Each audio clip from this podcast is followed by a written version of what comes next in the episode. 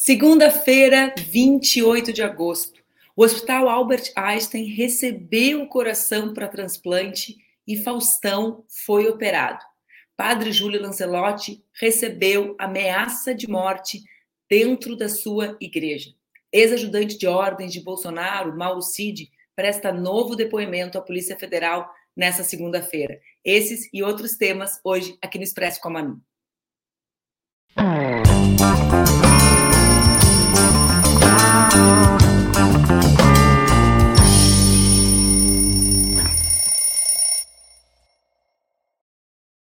Bom dia, bom dia, bom dia. Segunda-feira, 28 de agosto, e está no ar mais um Expresso com a Manu, o meu programa diário de notícias, comentários, fofocas, tô brincando, aqui nas redes do Ópera Mundi, com transmissão simultânea nas redes Ninja. Como vocês já sabem, de segunda a sexta, às 7h30, eu estou por aqui e vocês podem acompanhar ao vivo ou depois aqui nas redes e também no formato podcast. Hoje eu quero começar o programa falando com vocês sobre uns assuntos que mais bombaram na internet no dia final do dia de ontem, nessa madrugada. Lamentavelmente, bombaram também com bastante desinformação. Ontem foi anunciado que o apresentador Fausto Silva, o Faustão, recebeu um coração para transplante e que essa cirurgia foi considerada um sucesso. O Faustão já estava internado desde o dia 5 de agosto tratando uma insuficiência cardíaca e fazendo diálise. Por isso, ele entrou na fila para o transplante. Com a notícia, como eu comentei com vocês, muitos boatos e discussões surgiram aqui nas redes, como o fato de que mesmo, Laila, vai me deixar pequenininha assim para sempre? Pelo amor de Deus! Bom, com a notícia, os boatos e discussões surgiram nas redes como o fato de que mesmo pessoas com bastante dinheiro e plano de saúde precisam recorrer ao Sistema Único de Saúde, o nosso SUS, na hora dos transplantes. E a possibilidade de que o coração transplantado tivesse sido comprado e mesmo que Faustão tivesse furado a fila.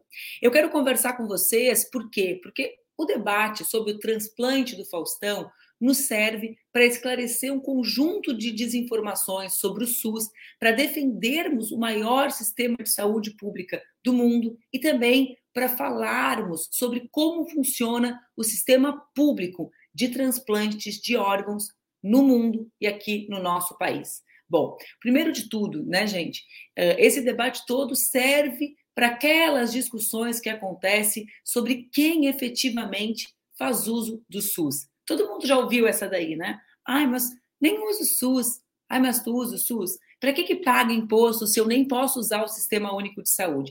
Na época das vacinações, nós já falávamos bastante sobre isso. O episódio do Faustão é comprobatório do papel organizador, regulador da saúde no nosso país, exercido pelo Sistema Único de de saúde. Eu quero trazer então algumas informações para que vocês possam, durante essa semana, enfrentar as desinformações que estão rolando por aí. Primeiro de tudo, a lista para transplantes é única e vale tanto para os pacientes do SUS quanto aqueles, como o Faustão, que estavam internados na rede privada. Toda essa lista e a estrutura é gerenciada pelo Ministério da Saúde, que assegura que cirurgias de alta complexidade sejam realizadas para pacientes da rede pública e privada em situação de igualdade. Aqui tem, um, tem uma, um debate importante. Muita gente chama de fila de transplante. E eu creio que chamar de fila é o que dá origem às desinformações sobre esse episódio do Faustão. Então vamos lá. Não é uma fila, é uma lista de espera. Uma lista de espera por órgãos com todos os critérios técnicos. Quais são esses critérios? Por exemplo, tipagem sanguínea, compatibilidade de peso e altura em função do tamanho dos órgãos, compatibilidade genética e critérios de gravidade distintos para cada um dos órgãos. Esses critérios determinam a ordem dos pacientes a serem transplantados. Ou seja, não é uma fila por ordem de chegada, é uma lista em que, em que, na qual, nessa lista, os critérios técnicos te colocam numa determinada posição. Como funciona esse processo? O primeiro, a ordem cronológica do cadastro. Então, evidentemente, que com todas as situações equivalentes, aquele que chegou antes tem prioridade. A gravidade do quadro, quem necessita de internação constante, com uso de medicamentos intravenosos e de máquinas de suporte para a circulação do sangue, tem prioridade em relação à pessoa que aguarda o órgão em casa. Esse era o caso, por exemplo, de Faustão. O tipo sanguíneo de quem espera e de quem doa. O porte físico, alguém alto e pesado, não pode receber o coração de alguém muito mais baixo e muito mais magro que ele. E a distância geográfica, o que num país continental como o Brasil também é algo relevante. O órgão precisa ser retirado do doador e transplantado no receptor em um intervalo de até quatro horas, ou seja, não é possível fazer ponte entre duas pessoas que estejam num pra, numa distância aérea, evidente, muito maior que isso. Quem viaja bastante uh, já viu muitas vezes a ida, a recepção de órgãos nos aeroportos, né? as equipes de saúde vindo receber, indo uh, enviar. Bom, quando os critérios técnicos são semelhantes, a ordem cronológica do cadastro, ou seja, a ordem de chegada, funciona como critério de desempate. Os pacientes em estado crítico são atendidos com prioridade em razão da condição clínica. No, segundo o Ministério da Saúde, no caso do apresentador Fausto Silva, devido, devido ao seu estado grave de saúde, ele recebeu o coração após constatada a compatibilidade para o procedimento. Além dele, somente na última semana, ou seja, entre 19 e 26 de agosto, foram realizados 11 transplantes de coração no país, sete em São Paulo que é a unidade da federação com maior volume de transplantes. No primeiro semestre de 2023, foram realizados 206 transplantes uh, de coração no Brasil, o que representa um aumento de 16% em relação ao mesmo período do ano passado. Todos os pacientes que realizam transplantes por meio do SUS recebem assistência integral, econômica, universal e gratuita, incluindo os exames preparatórios para cirurgia, o acompanhamento e os medicamentos prós, pró, pós, ai, viu as palavras? Pós-transplante. Eh, eu quero eh, também trazer um outro dado para vocês aqui. Quase um terço dos transplantes de coração no Brasil são realizados com menos de 30 dias de espera. E muitas matérias do jornalismo uh, insistem na chamada ideia da fila.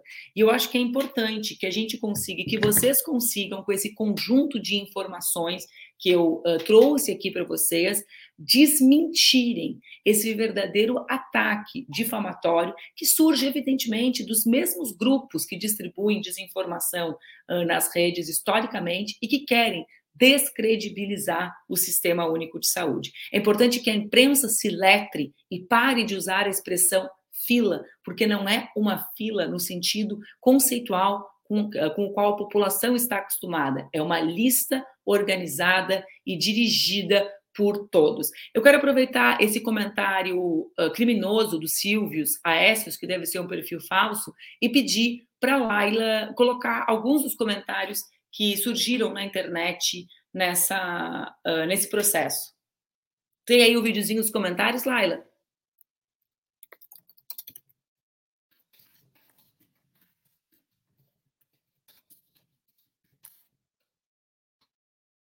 Ó, todo mundo conhece alguém que está na fila, né? Esse é o tipo de argumento tradicional da extrema direita, né? Dizer que conhece alguém, esse alguém não tem nome, não tem endereço, não tem um órgão que precisa, e aí uh, descredibilizam o processo a partir disso. Eu acho que não está rodando vídeo, ficou só com um, um dos, uh, dos comentários que a gente selecionou, né?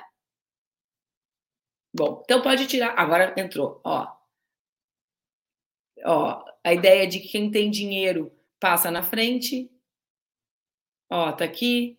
Tem vários, ó, oh, os caras, ser rico deve ser bom, ou seja, um conjunto de comentários que, na essência, tentam descredibilizar o sistema único de saúde, né? Tentando fazer com que algo que é um orgulho para o país, que é reconhecido por todas e por todos que debatem saúde pública, né? uh, tentando descredibilizar isso. Por quê? Porque o uso que Faustão faz do Sistema Único de Saúde é a prova mais cabal da necessidade do SUS. Então percebam aqui, né? Eles usam esses argumentos de sempre, né? Eles querem dizer que ele furou a fila, que a fila não é séria, que a lista não é séria. Eles querem dizer que quem tem dinheiro pode tudo, porque na verdade essa é a oportunidade que nós temos para mostrar um a relevância do SUS. Mesmo o Faustão, que tem bastante dinheiro, todo o dinheiro para fazer absolutamente tudo aquilo que necessitar precisa do sistema único de saúde para continuar vivendo, para ser transplantado.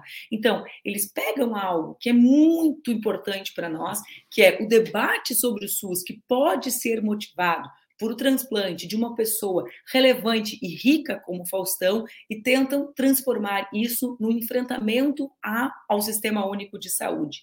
Aqui, né, tem a relação com o que nós precisamos uh, fazer nessa semana, que é esclarecer sobre a relevância do Sistema Único de Saúde e não deixarmos que essas campanhas difamatórias, né, como as que estão sendo feitas pela extrema direita, fragilizem o nosso sistema de doação. Eh, essa é também uma boa oportunidade, eles tentam desvirtuar tudo, gente, nós precisamos entender isso. Essa é também uma boa oportunidade para que nós ampliemos o debate sobre a doação de órgãos e tecidos. Né? O Brasil é o segundo país em que, em que mais órgãos e tecidos são doados. Nós perdemos apenas para os Estados Unidos nisso. Né? Então, eh, eu acredito que nós, que, que aqui estamos na luta, né, para transformar todos os limões em limonadas, precisamos não deixar que a desinformação circule e fazer com que esse momento seja um grande momento de reflexão sobre o SUS e sobre doações de órgãos e tecidos. Se tu és um doador, comunica a tua família. Faz com que a tua família também possa saber da tua decisão, porque assim tu estarás contribuindo para que o sistema único de, de saúde seja fortalecido. Para mim é bastante importante trazer esse debate aqui, porque uh, milhares de pessoas no nosso país são atingidas uh, por, essa, por esse volume de desinformação que tem circulado desde, desde o dia de ontem. E que muitas pessoas, muitas vezes pessoas de esquerda, inclusive, acreditam porque ignoram, justamente porque não se relacionam com a lista do transplante, com as necessidades, né, e com a maneira como isso é organizado. Bom, tomar uma aguinha aqui. Bora enfrentar a desinformação essa semana, então, né, galera? Aproveitem. Muitas vezes eu vejo vocês, a turma de esquerda, a turma militante, perguntando: ai, o que, que eu faço para enfrentar a desinformação, ou fake news, como a turma chama, né? Essa é uma bela oportunidade. Esses temas têm um caráter mais letal e mais organizador da direita do que os temas que vocês imaginam ou pressupõem. Então, aproveitem, escrevam sobre doação de órgãos essa semana, transformem as redes de vocês no espaço de afirmação das suas condições de doadores, peguem as informações, os cortes aqui do programa que nós vamos produzir, coloquem nas redes de vocês, não deixem que essas desinformações, que as piadas sobre a riqueza do Faustão ocupem as redes. O que deve ocupar as redes essa semana é que mesmo um homem rico como Faustão precisou do SUS. E que mesmo ele, com todo o dinheiro e poder que esse dinheiro constrói, relevância que a mídia lhe fornece, mesmo ele entrou e foi submetido numa lista. E que felizmente por essa lista ser organizada pelo Ministério da Saúde, ele foi transplantado numa velocidade em que grande parte dos casos são, porque, como eu disse para vocês, um número bastante relevante, né? Quase um terço dos transplantes de coração no nosso país foram realizados com menos, com menos de 30 dias de espera.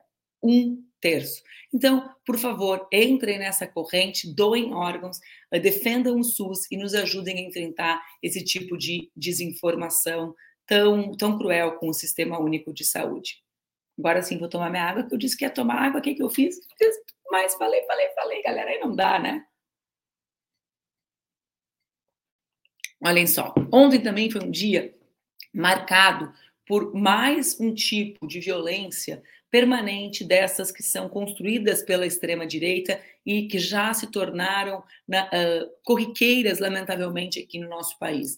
Nosso querido padre Júlio Lancelotti, né, um dos homens que melhor representa uh, toda a doutrina cristã e a ideia de, de ajuda, de solidariedade ao próximo, publicou nas suas redes um bilhete que foi deixado na porta da sua igreja com ameaças de morte. Aqui está a foto do bilhete para que vocês vejam. Na carta, o autor do bilhete lhe chama de petista vagabundo e afirma que os seus dias irão acabar, os dias de reinado vão acabar.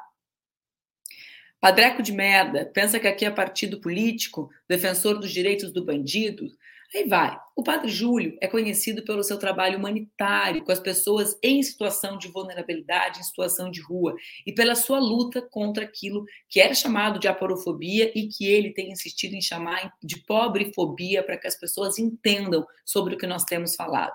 Bom, quem lembra das suas imagens do Padre Júlio, quebrando amarretadas as pedras que foram colocadas pela Prefeitura de São Paulo embaixo dos viadutos da cidade para que as pessoas não pudessem dormir, entendem exatamente quem é o Padre Júlio, a sua condição e a maneira com a qual ele coloca o seu corpo à disposição da luta pelos empobrecidos da cidade de São Paulo e agora tornando-se uma grande referência para todo o nosso país. Essa não é a primeira vez que o Padre Júlio recebe ameaças e campanha de ódio contra ele. E isso também acontece nas redes sociais. Algum grupo, vocês sabem aquele grupo que tenta fazer de conta que não apoiou o Bolsonaro, tenta se fazer de curso fazer de conta que é moderninho, mas é a cara da extrema direita no nosso país, um com três letrinhas.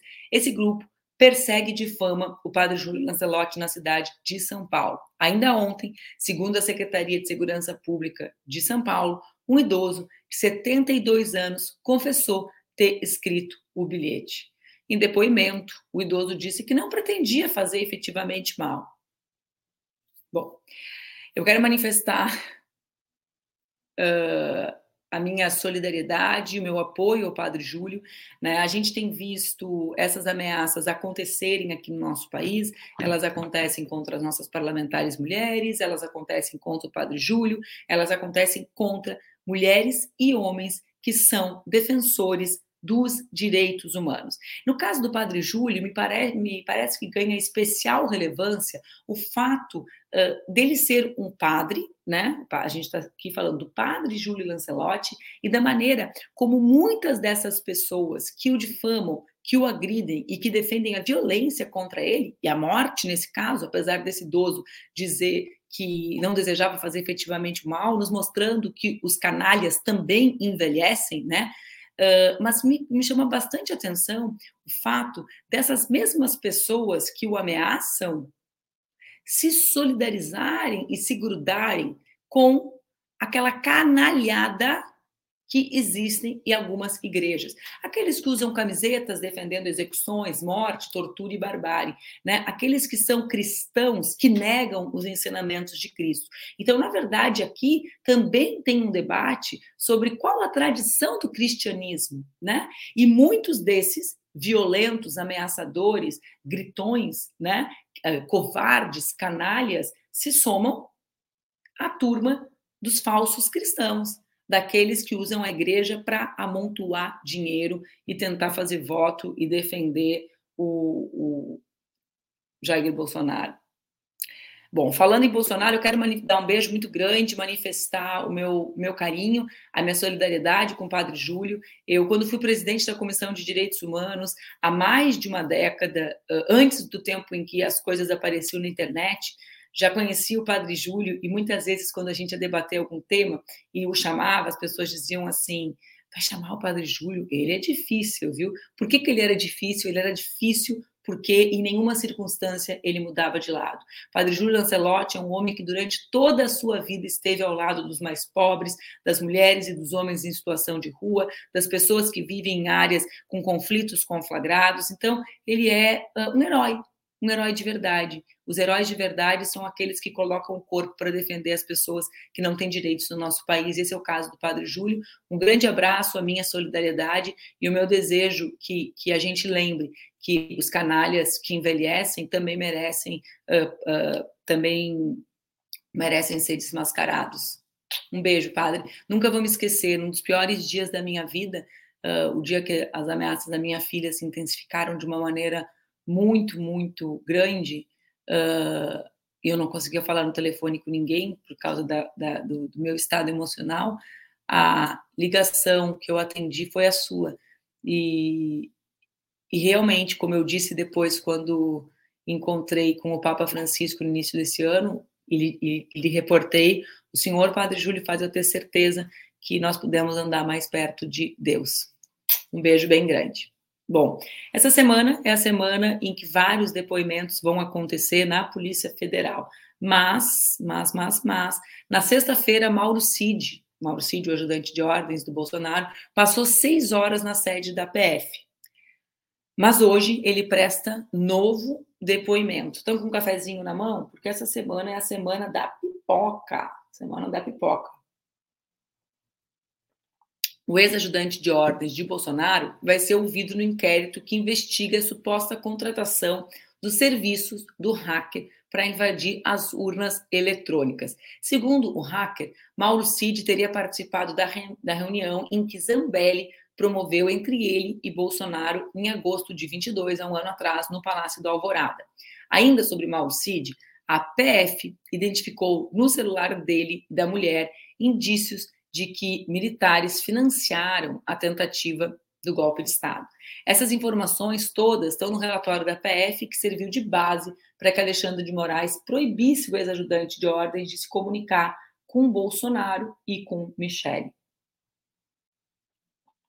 O cafezinho está ficando bom. Segundo os investigadores, a análise parcial dos dados dos celulares identificou várias mensagens postadas em grupos e chats privados do WhatsApp, em que os interlocutores, incluindo militares da ativa, incentivam a continuidade das manifestações antidemocráticas e a execução de um golpe de Estado após o pleito de 22. Inclusive, o financiamento dos atos ilícitos.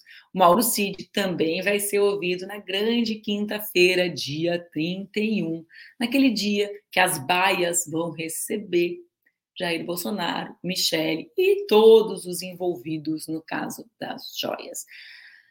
Ai, ai, agora eu vou ter que falar. Vamos falar de Porto Alegre. Vamos falar de Porto Alegre? Vamos falar. Na última sexta-feira, AP, Procuradoria-Geral da União, na figura do procurador-chefe Carlos Frederico Santos, pediu que o Supremo Tribunal Federal declare inconstitu inconstitucional a lei aprovada pela Câmara de Vereadores de Porto Alegre, que tornou o 8 de janeiro Dia Municipal do Patriota. O procurador também requereu que sejam solicitadas manifestações do prefeito da capital, do presidente da Câmara de Vereadores e da Advocacia Geral da União. A Procuradoria Geral da União pediu ainda que a ação seja distribuída ao ministro Alexandre de Moraes, considerando a relação do tema com o que já é tratado no inquérito sobre os atos antidemocráticos em Brasília. Em nota, a Prefeitura de Porto Alegre afirmou que o prefeito silenciou, respeitando a decisão da Câmara Municipal. Não é verdade que ele silenciou por causa disso. Ele silenciou porque ele é um aliado dessa quadrilha que tentou dar um golpe de Estado no nosso país. O vice-prefeito de Porto Alegre é parceiro dessa gente que defendeu o golpe de Estado. Seu deputado trabalhava, foi chefe de gabinete do Marcel Van Hatten. As manifestações do Marcel Van Hatten no dia 8 de janeiro são públicas. O silêncio, nesse caso, não é respeito, é cumprimentos cumplicidade. É cumplicidade de um homem que usou as armas mais sujas no pleito de 2022 contra mim e que se juntou ao bolsonarismo para construir a sua eleição. Quem propôs esse projeto foi o vereador Alexandre Bobrada, ex-vereador, porque foi teve o um mandato cassado em segunda instância por abuso de poder econômico e uso indevido dos meios de comunicação. Tá vendo?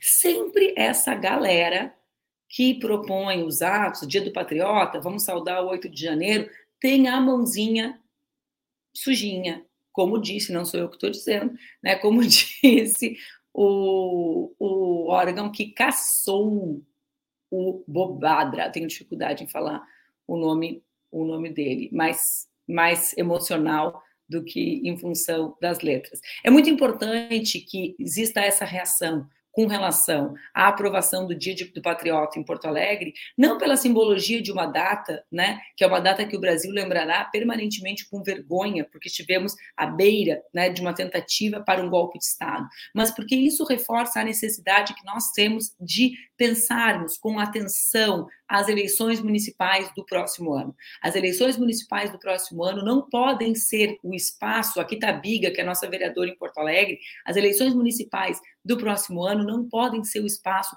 de rearticulação da direita brasileira ou de sublimação de quem foram os aliados da extrema-direita no último período. Não é momento para concessões nesse sentido, é para unidade dos que defendem a democracia, para que assim nós possamos derrotar os respiros do bolsonarismo, mesmo daqueles que, tal qual Judas, negam o Bolsonaro por três vezes. Porque essa gente se merece, um nega o outro, diz que calou por silêncio, ninguém tem coragem nem de bancar as suas opiniões. Porque, como sempre, são canalhas e covardes. Mas canalhas e covardes que são, precisam ser derrotados nas urnas. Atenção, 2024 precisa ser espaço de unidade da esquerda de debate sobre projeto, sobre programa e de construção de espaços democráticos de relação com a população.